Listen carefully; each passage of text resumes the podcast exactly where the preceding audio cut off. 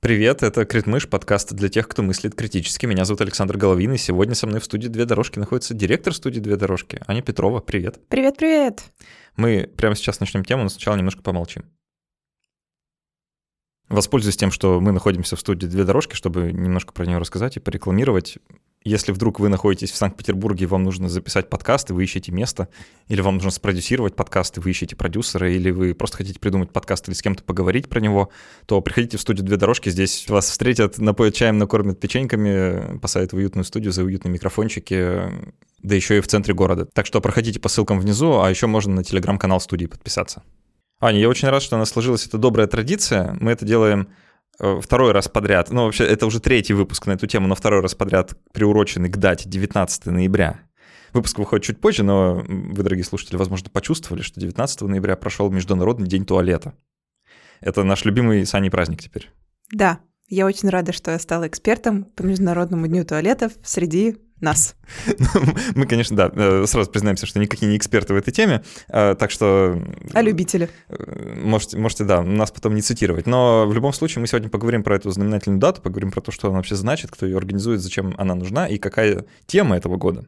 Вот. А, но прежде чем начнем, я еще займу немножко времени и скажу спасибо большое всем тем замечательным людям, которые помогают делать этот подкаст. Ребята, на спонсоре на Патреоне спасибо вам огромное, что вы никуда не делись и все еще продолжаете помогать делать этот подкаст. Это невероятно круто, это придает вообще мотивации работать и возможность э, делать эту работу. Так что спасибо вам большое.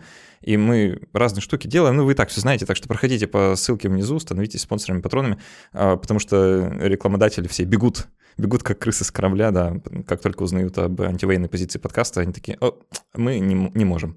Вот уже три или четыре у меня таких отказа было, не очень, не очень ловких, но... Э, так что если можете подписаться на спонсоре, это очень поможет.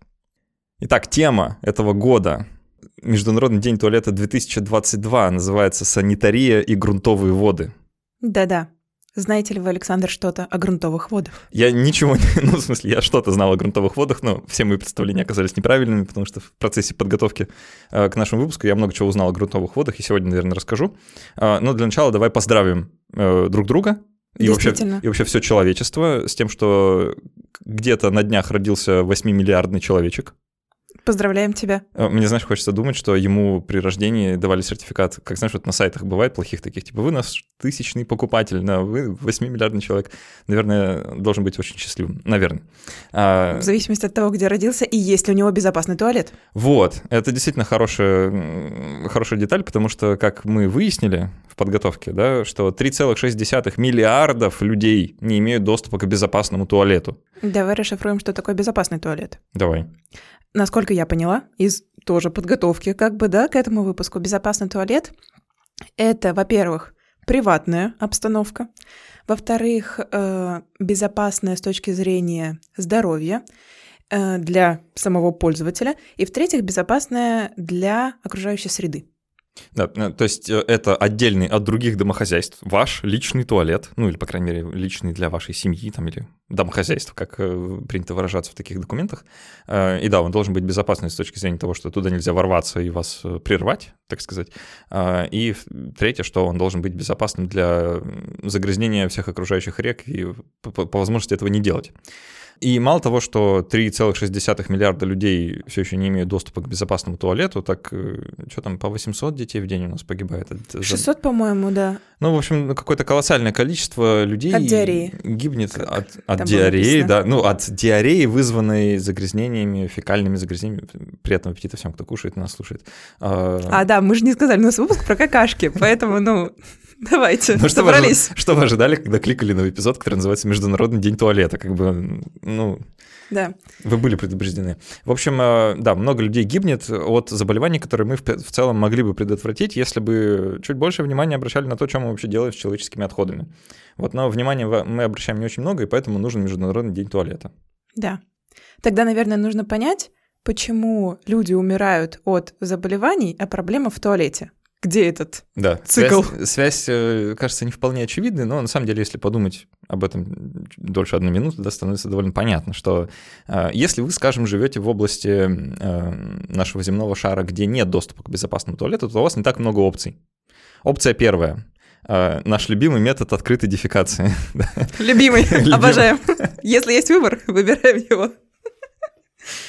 Так, сейчас э, пытаюсь вспомнить э, историю какую-нибудь стыдную про себя, когда я практиковал подобный метод, но что-то не припоминается так. Ну, я надеюсь, за последние сходу. десятилетия такого не было. За последние десятилетия, кажется, не было.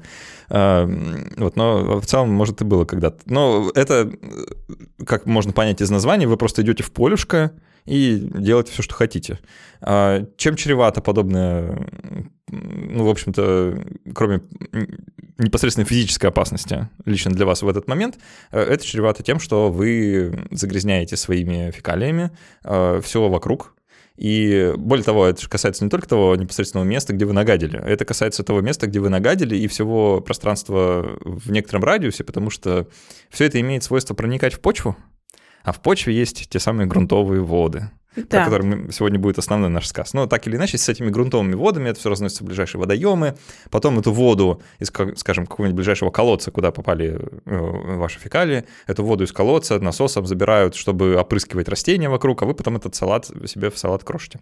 Да, ну или более прямой путь, который часто встречается в бедных регионах, это просто фекалии попадают в воду, которая напрямую пьется. Очень да, очень простая связь, э, но, к сожалению, очень частая история, да, что э, я сейчас забыл конкретную цифру, сколько людей пьют воду заражен, э, загрязненной фекалиями, но вы можете сами представить, что довольно большое количество людей, там это исчисляется сотнями миллионов, если не миллиардами. Мы с Сашей по дороге поисследовали всякие статьи, и на сайте Международного дня туалета тоже есть всякие материалы. Я думаю, ты приложишь ссылочки. Да, обязательно, конечно. И хэштег оставим. И ими, кстати, можно поделиться в ваших социальных сетях. Вот э, хоть и Международный день туалета закончится к тому моменту, как вы слушаете этот эпизод, но тем не менее лучше поздно, чем никогда, да. Э, хотя с туалетом это не всегда работает.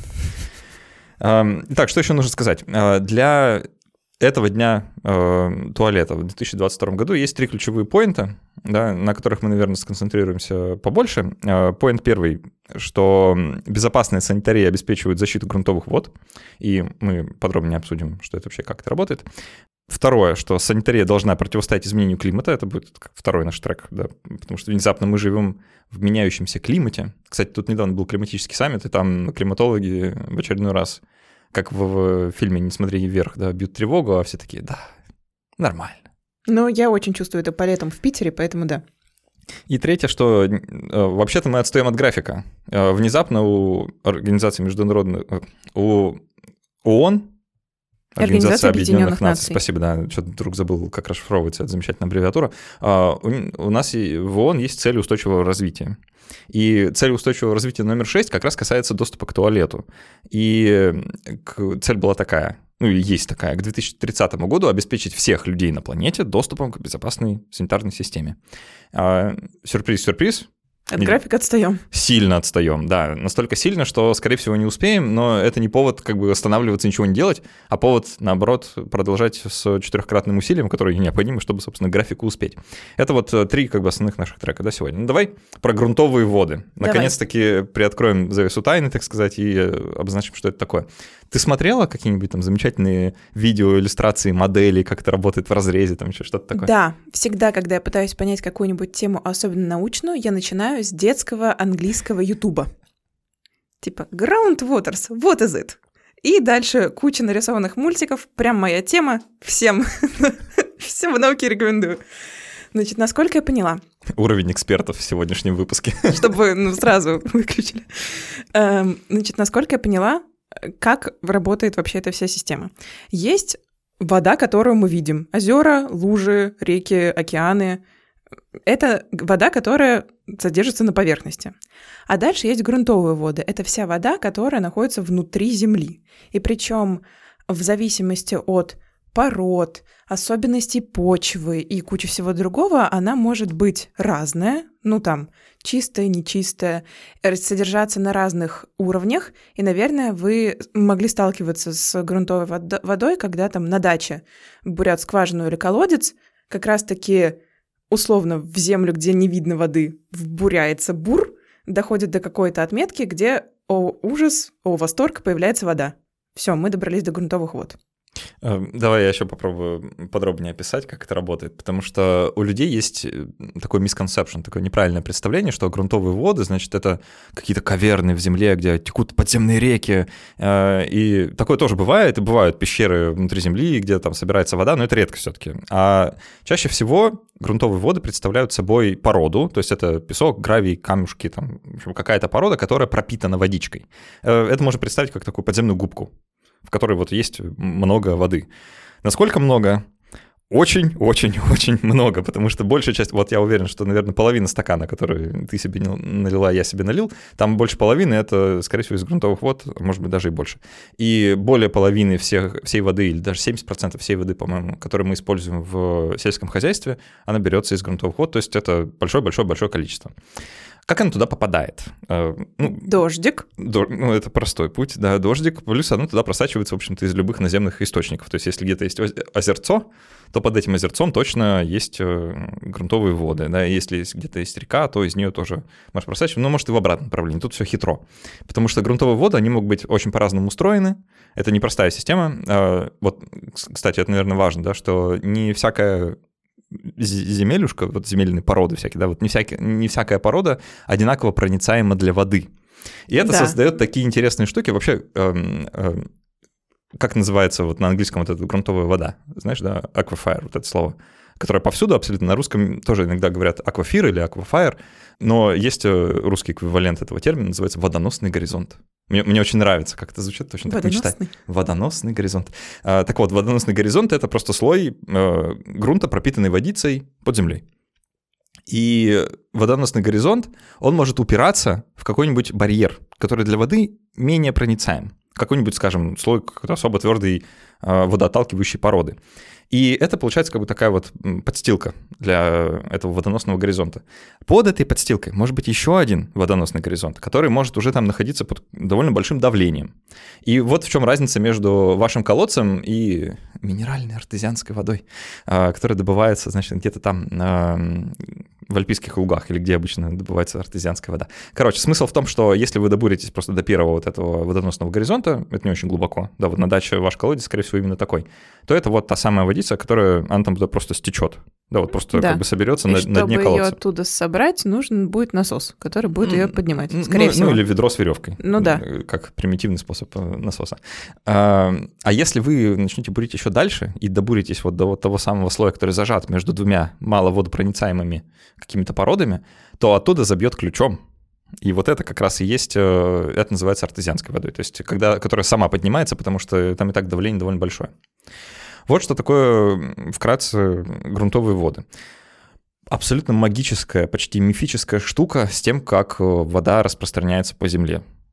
Да, картинки увлекательные. Если вот вы можете э, освободить вечер и позалипать на Ютубе на те самые детские видосы, или э, просто там есть каналы всяких инженеров, которые у себя в гараже строят значит, 2D-модели э, грунтовых вод, это очень увлекательно, потому что можно собрать значит, в такой непроница... водонепроницаемый кейс песочек, вот, и, значит, с одной стороны, как бы наливать побольше водички, с другой стороны, чтобы было поменьше водички, и через этот песочек вода начинает проникать.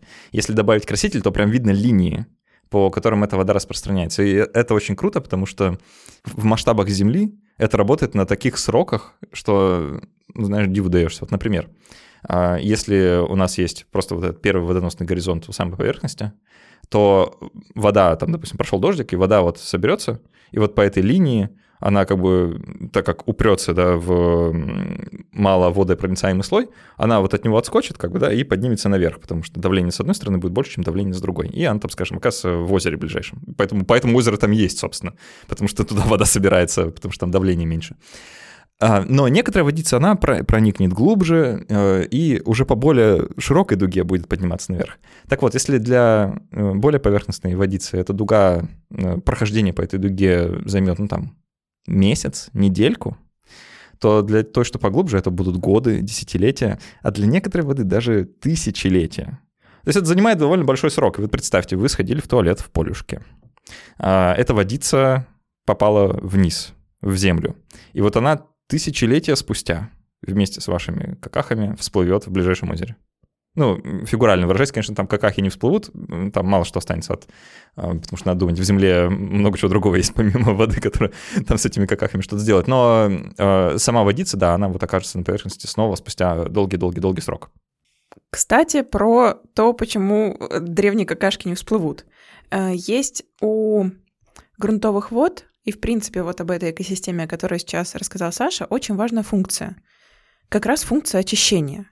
То есть у нас есть вот этот вот э, водный цикл, который мы проходили еще на окружающем мире в четвертом классе. Природа — это умное существо, умное что-то. И получается, что есть заложенный в этот механизм круговорота воды в природе очистительный элемент. То есть, когда вода как раз-таки проникает с поверхности Земли вглубь, она проходит через разные породы. В поверхностном слое там есть и растения, и животные, микроорганизмы, которые тоже разные вещи едят, разные вещи поглощают. И, в принципе, почему, например, раньше проблемы загрязнения грунтовых вод, ну, понятно, в некоторых регионах была, но не такой глобальный, потому что природа справлялась как раз-таки своими естественными механизмами с функцией очищения э, грунтовой воды, и поэтому все было хорошо. Теперь все не так хорошо. Ну, справедливости ради, естественное загрязнение вот этих водоносных горизонтов, оно тоже встречается и довольно часто, и там разные вещи бывают. Вот эти загрязнения, прям супер разнообразны, поэтому их так сложно как-то систематизировать и изучать. Там бывает даже, что какие-то естественные а, отложения мышьяка попадают вот, значит, в грунтовые воды и вызывают довольно специфические болезни у людей, которые эту воду пьют. Так что тут и без людей хватало, да, в принципе, но мы, конечно, а, лучше не сделали. Я просто смотрела как раз-таки одно из видео при подготовке, где Например, мы потом, наверное, поговорим про способы очищения грунтовых вод, но, например, один из способов — это создание э, водных садов. Не знаю, ты этот видео смотрел, Водные нет? Сады нет есть э, проблема, что одна вещь — это если вода очищается и проходит вот через этот естественный цикл, а другая вещь — это, например, когда вода попадает на крышу дома, потом попадает в металлическую э, э, водоотвод, потом течет по асфальту до ближайшего люка, потом течет в канализацию. Одна маленькая канализация собирает потом в себя все потоки города, и это гигантским объемом выбрасывается в какой-нибудь водоем или водохранилище. И получается, что скорость и объемы, с которой проходит вода, не адекватно как бы к той природной жизни, которая вокруг этой воды существует. Есть э, такой вид садов, когда ты трубу со своего дома, где вода попадает на крышу дома, потом у тебя есть водоотводная труба, и ее сток выходит не на, напрямую в канализацию, а в специальную такую большую клумбу, где растут разные болотистые растения или другие растения, камни, специальная почва, которые часть воды абсорбируют, а часть воды медленно-медленно с естественным ритмом проникает в землю и потом уходит в грунтовые воды. Вот. Такой прикольная, Прикольная штука. Идея. А, вообще, на самом деле, вся эта, вся вот эта история про и День туалета в этом году, да, который призван сделать невидимое видимым, то есть про грунтовую воду всем рассказывать. А, для меня это во многом история про как бы пере, переосмысление места человека в природе, потому что мы с всей нашей индустриализацией, вообще модерном, мы немножко позабыли как бы да, кем мы были до этого, а, как мы, как мы жили и что все взаимосвязано, а это вот вся эта тема призвана нас как бы немножко вернуть обратно на землю, а, или под землю да, в данном случае, и рассказать, что вообще-то все сильно взаимосвязано, и наши действия имеют значение. В контексте грунтовых вод, не знаешь, что, какая история понравилась? Не знаю, смотрел ты эти видео или нет, про дамбы. Э, это потрясающе. Оказывается, раньше инженеры, э, ну и вообще в целом люди мало знали про грунтовые воды, про то, как они работают, и не всегда брали в расчет. А как ты можешь понимать, когда ты строишь дамбу, и ты собираешь много воды в одном месте, это как бы может стать довольно важным просчетом, э, весьма критическим. И были случаи, эм, не помню где, в Соединенных Штатах разрушения дамб из-за того, что инженеры не взяли в расчет эффекты э, подземных вод, да, которые что-то оказывают вот э, на саму конструкцию. Когда ты строишь дамбу, да, тебе нужно иметь в виду, что ты собираешь много воды с одной стороны, и она начинает давить на конструкцию. Тут все довольно понятно, да, там чем больше толще воды, тем больше давления, и ты как бы, соответственно, строишь как бы вот такую же да, треугольной формы штуку с другой стороны, которая чем ниже, тем тяжелее становится, и поэтому она как бы не сползает тупо говоря. А, и поэтому все дамбы, они вот такой вот, такой вот конструкции, э, как бы треуголообразной, да. А, ну вот прикол, если вы не подумаете про грунтовую воду, то произойдет следующее. Вода собралась с одной стороны, она начинает проникать вниз, и она начинает течь из зоны с высоким давлением в зону с низким давлением по вот этим самым линиям, да. И они, эти линии, они же, это же давление, и вода, как и в ванной, да, когда ты резиновую уточку пытаешься окунуть под воду, она начинает всплывать. Тут то же самое, та же самая Архимедова сила, она начинает давить на эту дамбу снизу и немножко подбрасывать ее. И поэтому тот вес, который вы рассчитали, может быть уже не таким сильным. Да? Ну, собственно, просто потому что сила направлена в другую сторону. И дамба может перевернуться или опрокинуться, или просто начать ехать. Вот, а это все очень, ну, понятное дело, плохо, когда речь идет про дамбу, которая держит много воды. Поэтому есть много классных вообще хитрых способов, как вот это вот э, давление воды немножко нивелировать. Люди строят дамбу вниз, то есть просто стену вниз, от дамбы, вот прям буквально под ней, э, и это как бы снижает давление, потому что в воде приходится по более широкой дуге идти. Вот. Ну или там еще другие интересные штуки, вроде можно взять э, и сделать помпу с водозабором прямо внутри грунта, и она будет часть воды как бы забирать в себя и выбрасывать с другой стороны, как бы по такой трубе.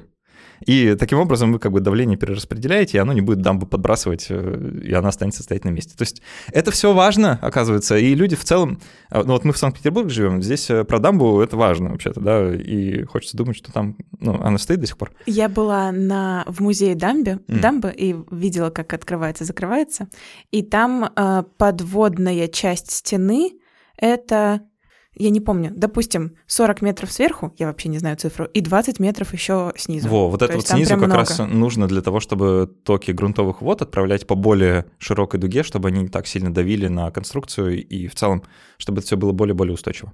А, смотри, поговорили про грунтовые воды. А, давай теперь объяснили, почему вообще а, безопасная санитария а, важна для грунтовых вод, что это все подземные токи, которые Э, так или иначе влияют на нашу жизнедеятельность. Если мы их загрязняем, мы загрязняем абсолютно все, и это потом плохо-плохо чинится. Э, вторая штука, которую нам нужно обсудить, это изменение климата. Потому что э, туалеты и санитарные системы, вот как пишут да, в соответствующих документах ООН, э, должны быть построены и адаптированы с учетом меняющегося климата. Э, как это работает? Представьте, что вы живете в климате, где из-за изменения э, начинают чаще идти дожди. И, соответственно, скажем, у вас есть какой-нибудь септик на даче да, э, идут дожди, больше грунтовой воды попадает в этот септик, он начинает разливаться. Соответственно, разлившись, его уже не собрать. Тут уже эм, обратно, так сказать, его не засунуть. Так что это важно иметь в виду. Если вы знаете, если вы ожидаете больше дождей, да, то вам нужно как-то систему э, приводить в соответствие с этим. И обратный тоже верно. Если вы живете в климате, где дождей больше не предвидится, а при этом, ну или вообще в целом жидкостью проблема, да, потому что она теперь более засушливая, а при этом используете санитарные системы, которые предусматривают обязательный смыв с помощью воды, то рано или поздно возникнет ситуация, когда смывать будет нечем, и у вас не останется другого выбора, кроме как не пользоваться этой санитарной системой, а идти в полюшко. В принципе, насколько я поняла, очень важно смотреть за соблюдением исправности канализационных и других систем, которые помогают нам справляться с отходами, потому что даже если безопасный туалет есть на как бы первый взгляд, то могут быть э, проблемы с трубами, допустим, их давно не меняли, в каком-то месте у трубы возникает течь, этот туалет перестает быть безопасным, потому что через эту течь начинает это все проникать в окружающую среду. Та же проблема с колодцами-скважинами. За качеством воды из них и за их исправностью также надо следить.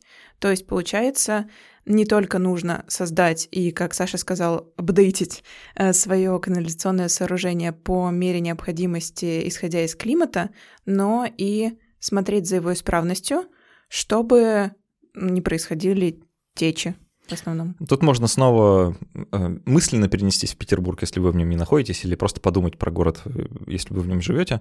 А, вот мы сейчас находимся в помещении, я уверен, что у нас под нами, вот прямо под нами подвал, который стопудово затоплен. А, и если вы послушаете э, там, градозащитников и вообще в целом людей, которые в архитектуре города разбираются, а, это частая проблема, затопленные подвальчики. А затапливаются они, как правило, из-за неисправной канализационной системы, когда там какая-нибудь труба подтекает. А теперь давайте попробуем представить это в масштабах города. А, а Петербург вообще-то стоит на водице, в целом, в общем-то, целиком и полностью. Да, и э, вообще думать о том, что как много всего проникает в грунтовые воды прямо сейчас, прямо под нашими ногами, э, не очень хочется, но надо. Да, это вот ровно та, ровно та проблема, которая перед нами встанет все острее и острее а, с изменением климата, потому что ну, ни для кого, наверное, не секрет, что Петербург, он немножко в низинке, он вообще в целом на побережье, и любые изменения уровня воды, они чреваты подъемом уровня воды выше уровня дамбы, а это следствие затоплением, а с затоплением э, города придет затопление подвалов еще больше, которые так затоплены уже водицей, которая, мы, которая загрязненная, и что будет дальше, когда эта вода будет просачиваться вниз – что еще она собой затопит и какие а, сельскохозяйственные и прочие работы осложнит, э, можно лишь гадать. Так что, ну, как бы не ждем, а готовимся, как говорится, да, уже, в принципе, можно начать про это думать, а, а то, может быть, что уже даже и поздно. Давай перейдем к, третьей, к третьему блоку. Можем задержаться, на самом деле, на нем подольше.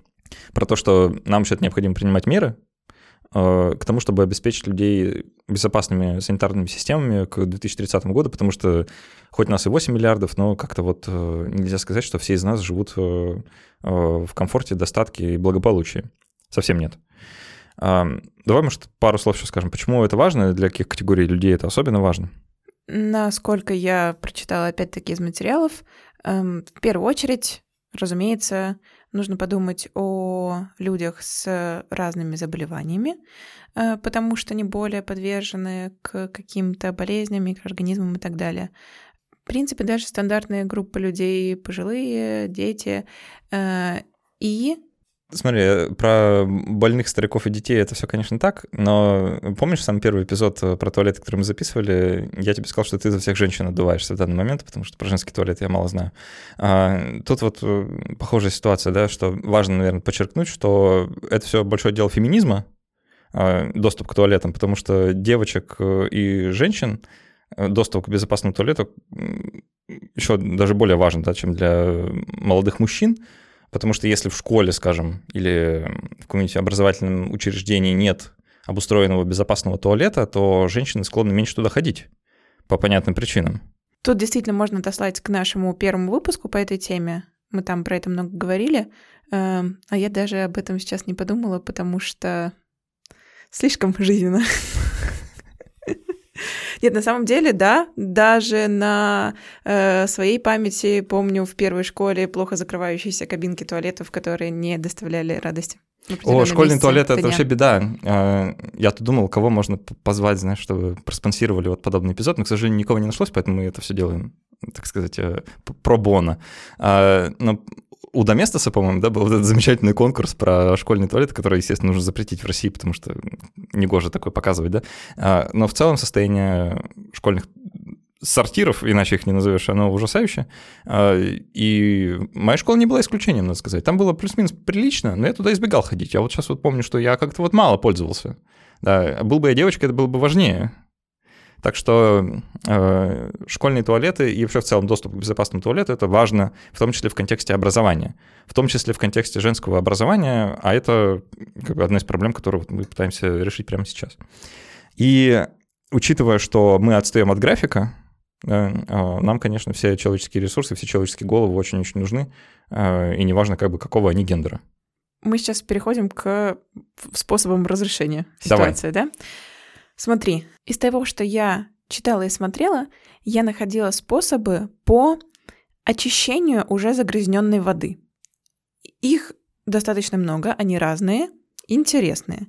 Есть э, видео про то, как в одном из штатов Индии, не помню, или Бангладеша, э, ученые разработали очистительный фильтр, который встраивается в ручной насос который позволяет фильтровать воду одновременно как бы с ее выкачкой из какого-то общего резервуара.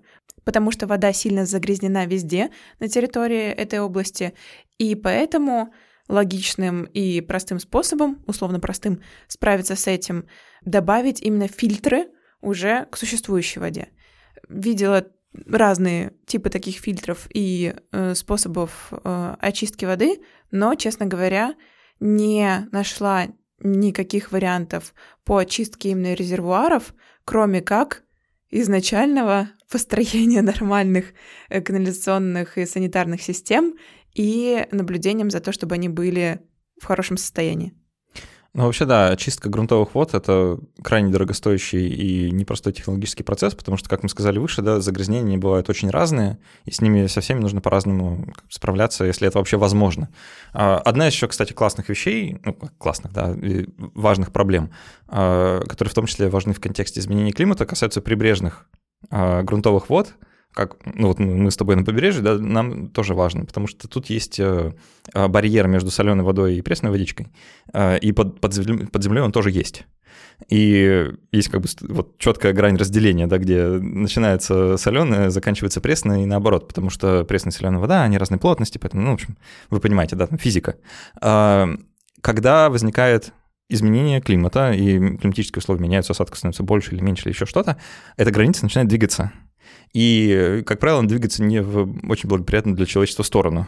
Соленой воды становится больше, а, пресной грунтовой становится меньше, а грунтовая вода — это, собственно, главный источник питьевой воды для вообще всех нас. Поэтому это все важно держать в голове всегда. Ну что, давай в... подведем какой-то итог, что ли? Что мы можем... Вот мы простые люди, мы же не пойдем сейчас очищать э, водоносные горизонты и э, ничего такого делать не будем. Э, а что мы можем сделать? Давай начнем с, наоборот, крупного и закончим личным. Давай. А, первый момент, который очень важен, это правильная урбанистика. То есть размышления о том, как, в принципе, выстраивается канализационная или санитарная система с расчетом о проницаемости, непроницаемости слоев для воды почвы с расчетом э, на климат и с пониманием, из каких материалов эта система делается, чтобы ее поддерживать в хорошем состоянии. То есть нам нужно переосмыслить все, что мы делаем в плане воды, с учетом того, что вообще-то есть еще и грунтовые воды, про которые мы, к сожалению, часто забывали в прошлом. Если у нас есть возможность самостоятельно прочекать свою канализационную или другую водную очистительную систему и качество своей воды, то это можно было бы сделать, особенно если вы там живете в частном доме или, в принципе, качество воды в своем кране, чтобы понять, Или в колодце на вашей даче, особенно если вы там тыквы выращиваете. Да, чтобы понять, что все окей, и ничего плохого не потребляется, не выбрасывается. А, знаешь, будь мы с тобой э, в другой стране, скажем, в Америке, я бы сказал, напишите своему представителю а, и спросите, а как там вообще с э, грунтовыми водами, нет ли у нас какой-нибудь э, беды. Кстати, про Петербург, если еще говорить, да, то у нас вообще с канализацией это полная, полная жесть, а, учитывая, что она была построена... Саш, надо было сказать полное говно. Полное говно. Ну, правда. Э, и там накопилось огромное количество проблем, которые никто особо не хочет решать, а люди, принимающие решения, да, и должны принимать решения, делать свою работу, а они не всегда это делают, так что нужно оказывать на них давление. Вот, это то, что мы можем точно делать. Ну, еще с таких простых советов, да, если вы, например, живете на даче, у вас есть септик, то неплохо было бы поинтересоваться, что происходит с тем, что потом из этого септика откачивают, куда они увозят, потому что это частая история, когда э, вы септик построили, вы молодец, он у вас непроницаемый, с ним все хорошо, он по всем правилам сделан, а потом приезжает компания, откачивает оттуда все, э, все дерьмо, и увозит его на свалку и просто сбрасывает туда. Да, и получается, что дальше, если отходы жизнедеятельности увозятся на свалку, то они находятся на поверхности, с ними происходят все необходимые биологические процессы, и дальше они вместе с дождем скатываются по горе мусора, проникают вниз, и, ну, все ваши усилия да, напрасны. Если, если свалка не оборудована непроницаемыми слоями, и она в целом может загрязнять грунтовые воды, не только фекалиями, но и вообще всем, что там находится, а, а вы много свалок, оборудованных э, непроницаемыми слоями, вообще видели в жизни? Я, Слушай, не, я не одной. Как-то да, не сложилось. Вот, так что неплохо было бы тоже поинтересоваться. А, ну что, давай а, совсем в конце тогда еще раз э, упомянем, что 19 ноября, самый главный день для вас вообще отныне и впредь. Для меня точно. А, мне теперь легко запомнить, потому что это сразу за моим днем рождения. Да, а, но если что, мы теперь Сашин день рождения не отмечаем. Не отмечаем, только сразу, день туалета. Сразу день туалета. А, каждый год э, своя тема. Кстати, я вот забыл уже в прошлом году, какая была тема. Они про а, как раз... А, а вот чтобы вспомнить, можно послушать наш предыдущий эпизод который мы делали в ноябре прошлого года. Да, там, кстати, было про Лондон. Мы с тобой разговаривали про лондонское загрязнение и лондонскую канализацию, и э, как раз-таки про то, как там поняли, что проблема не в воздухе, а в говне, и с этим боролись. Там еще интересная да, была история, которая связана и с э, теорией миазмов, и вообще с распространением болезни. Так что да, э, сходите, послушайте наш предыдущий эпизод. Пройдите по ссылкам, которые мы оставили. Там есть э, удобные, уже сделанные посты, которые можно прямо сейчас поделиться в ваших социальных сетях. На русском, на английском, еще на каких-то на любом, На любом удобном вам языке, можно сразу на всех. Вот. Ну и что, счастливого дня туалета. Да, поздравляем вас. Э, давайте купим по туалетной бумажке и отметим это радостное событие. Хочется поднимем втулку за, за свое здоровье, э, санитарное здоровье, да. Э, спасибо всем, кто помогал делать этот подкаст и помогает до сих пор. Всем патронам на Патреоне, спонсорам на спонсоре. Ребята, это очень круто. Если вы чувствуете в себе силы подписаться на спонсора, это было бы очень здорово, потому что, как я и сказал, рекламодатели бегут, как крысы с, с тонущего в грунтовых водах корабля. Так что спасибо еще раз и до встречи через неделю. Пока. Пока.